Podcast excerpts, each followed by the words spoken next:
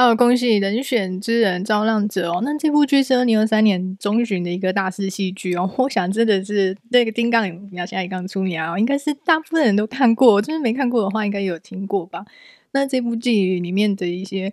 比较细节的一个部分呢，我想说在很多的节目里面应该都有提到哈。那我自己也是非常的喜欢。那主要是因为说以政治为主题这样的。影集呢，其实是蛮少见的哦，或者说就算有的话，也很难说拍到像这次的人选之人的一种比较日常啊、比较亲近、比较亲切的这样的一个切入的这个角度哦。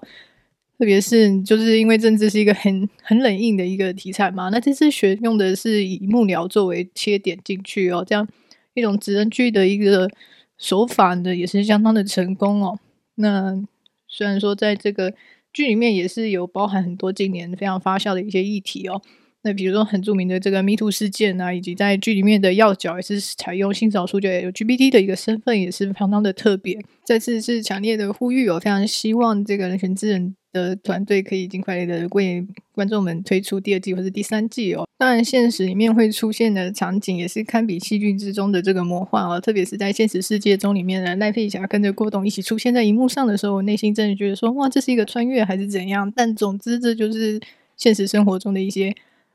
嗯，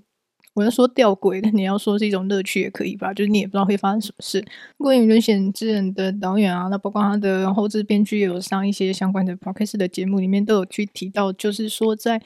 这个人选之人这样子里面的一个背景设定，其实相当有趣哦。如果说细节一点的观众，你可以去发现到说，它里面其实避开了就是包括两岸比较敏感的一些统独议题的部分哦。那在这个人选之人的这个世界观里面呢，其实是比较。去单纯的去推进说，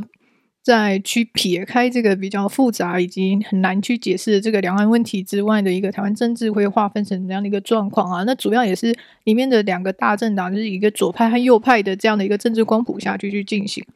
嗯，刚刚提到的一个左派跟右派啊，那个左派跟右派到底详细来说指的是什么呢？那大概是去查了一下哦，其实这个左派跟右派这样的一个粗浅的一个嗯归类吗？可以这样说。嗯，其实如果是说在经济啊，或者政治啊，或者说在民族主义上，都会有一些不同的啊，甚至很详细的一些分类啊。那其实如果比较大的一个比较早的一个溯源的话，可以源自法国大革命时期哦。那这个来自于这个，比如第三阶级啊，就是比较亲亲亲切这个一般民众的一个共和党是坐在主席的左侧啊，就称为左派。那在这个贵族阶级跟第二阶级呢，是住在右侧啊。那所以这个左派跟右派呢，其实在一开始的时候，在那个法国大革命期间呢，是属于一个阶级划分上面有一个不同的一个概念啊。那这久而久之呢，就会变成一种政治光谱上面的一种定定跟一种类别的一种想象啊。所以说，我们可以粗略的去了解到的话，所以左派又称左翼啊，比较像是支持平等原则或者是平等主义的一种政治意识形态。那那个。这个反动这种概念嘛，这个嗯、左派比较像是革命啊，或是以一个保守比较反对保守势力啊，比较是这个，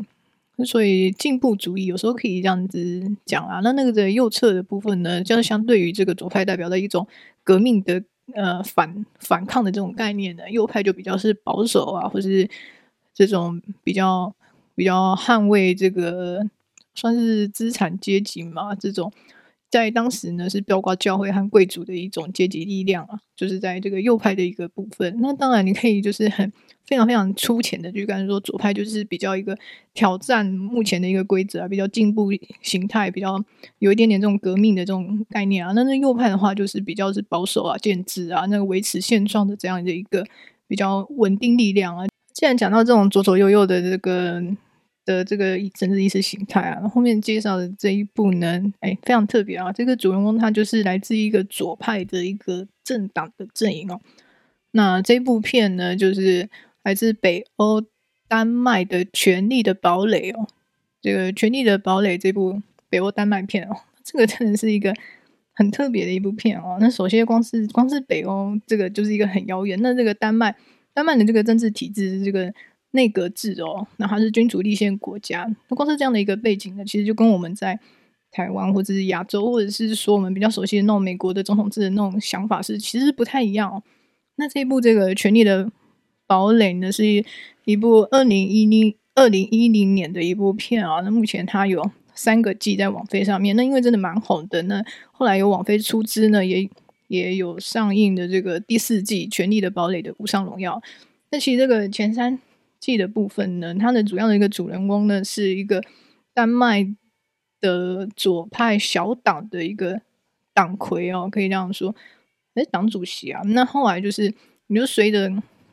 这个各个事件的一个发生，那其实这一点它跟那个人选之人蛮像，就是会有每头不同的事件，然后那个事件呢对这个政党的影响啊，以及他们的幕后的幕僚人员跟他们的这这个主席要怎么样很快速的去反映这个事件啊，无论就是关于这个舆论或者是舆论民情或者是这个媒体的一个相对应，那这主要的一个最终的目标就是要取得这个执政的权利嘛，那这样的一个。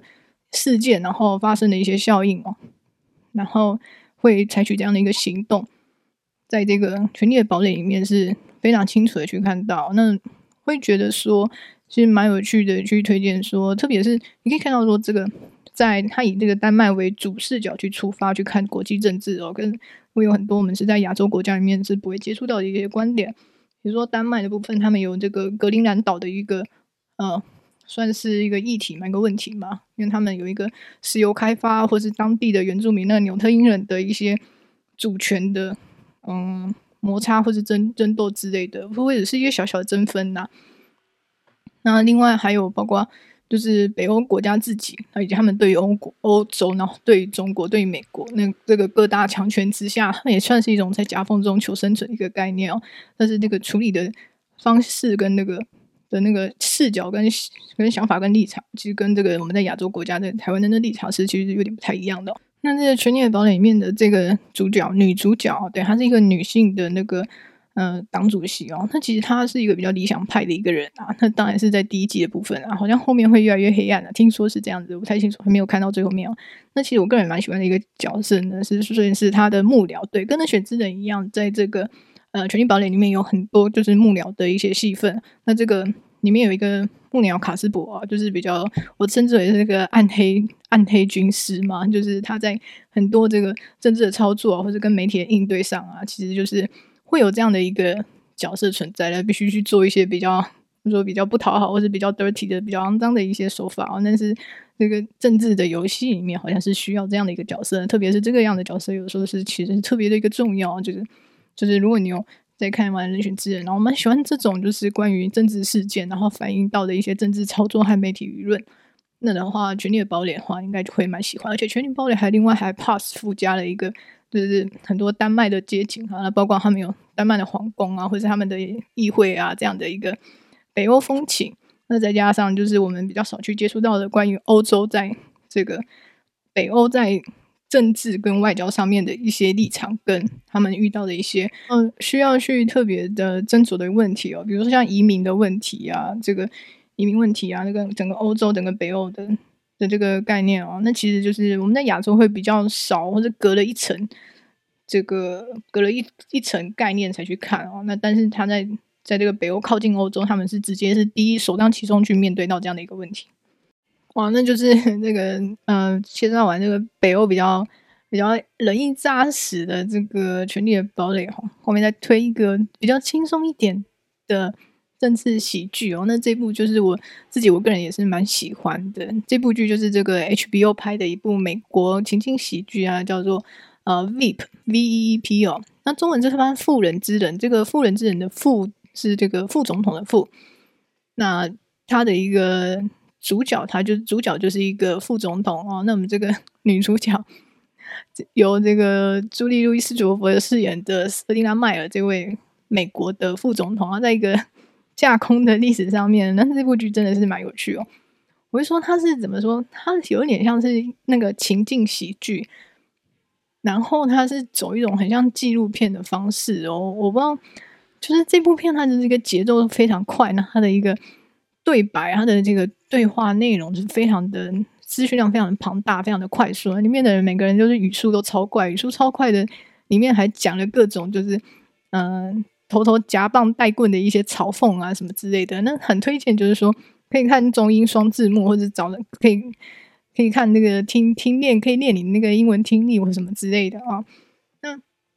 就算是你的没有一个英文的。的概念来看啊，那那这部戏是比较比较嘲讽、比较搞笑的那个概念，但它在嘲讽搞笑之余呢，确实就是有有一种针砭时事啊，就是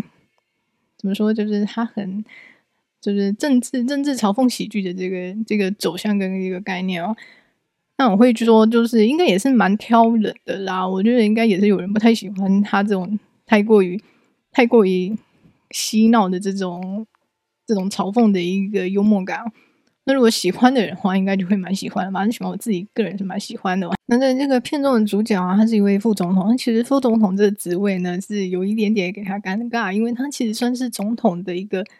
嗯备备备用备用军的这种一个概念嘛。所以他其实讲的非常直接难听一点的话，其实是一个虚虚位哦。他其实没有太多实际的一个权力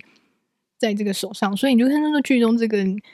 这个是两是是是瑟琳卡。突然讲不出来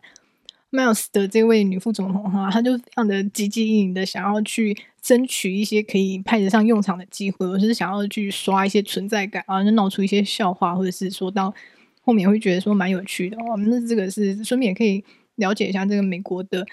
一个那个选举，它里面有很多美国大选的一个嗯情节哦，那你就可以大概的去了解到，那你这个。这个整个一个过程哦，虽然说它是一个比较搞笑的方式去进行哦，那同样是那个副总统的一个概念哦，后面再介绍这一部剧，真的是一个副总统就不是在开玩笑的哦，那那个来自我觉得看过最厉害、最有实力、阴险狡诈的，来自于纸牌屋的这个《House of God》靠的这个美国的这一部政治剧哦，那是 Netflix 的一个自制剧哦，那真这部片子真的是也是蛮红的，我觉得应该是蛮多人应该没有看过，应该有听过。那这个凯文贝西饰演的这个这个非常非常，我觉得说非常非常阴狠的这种权力权谋权谋非常很精算的这个副总统哈法兰克夏木啊，就是 Frank Underwood，那真的是非常厉害哦。那这个这一部这个纸牌屋的第一第一季前三季都是蛮精彩的，特别是里面有一个小桥段，就是说这个法兰克就这个主角他会。呃，直接面对观众去说话，就是有 AKA 就打破第四道墙，那这样的一个方式其实蛮有趣的哦。那但是纸牌屋的 一个整个的尺度，我是就是比较，我觉得比较稍微好莱坞点，就是比较有一些凶杀啊或者权谋斗争的一个状况是比较多的。那就是 House of c a r 比较 可惜的一点是，因为后来跟那个凯文贝西就是深陷这个丑闻之中啊，就是说那个演员本人是深陷的一些丑闻，然后所以说。就使得这部剧呢，好像第五季之后，第六季的话，好像那个凯文贝西就没有办法就禁止去出演。那这样的一个主要、最主要的主角是被禁演的状况下，那整个剧本应该是就整个改掉。那所以这部剧的话，我是蛮推荐，就是前面前大半前半部分的那个都都蛮好看的，然后后面是有一点点嗯不知道发生什么事了，那就主要就是因为这个演员本人是深陷的丑闻，那这就是有点。有点遗憾的一个结果啊，那真的也是没办法，但是这些也是没有办法去去避免说，哎，这部剧本身它其实是也是蛮值得一看啊，但是它这部剧就是非常的比较沉重啊，但看完以后心情是不会套太好的，这种呃算计城府的这种手段呢是非常多啊，那如果你们喜欢这种暗黑军阀的人呢，就会很很尬意这部片吧。那所以说，就主要以上就是几部呃。三部啦，跟着如果你喜欢《人选之人》这样的一种政治的相关题材的电影的话，就可以去参考看看哦。那包括就是首先就是北欧丹麦的一个《权力的堡垒》，那就还比较轻松的两部美国的，哎，不是两部美国，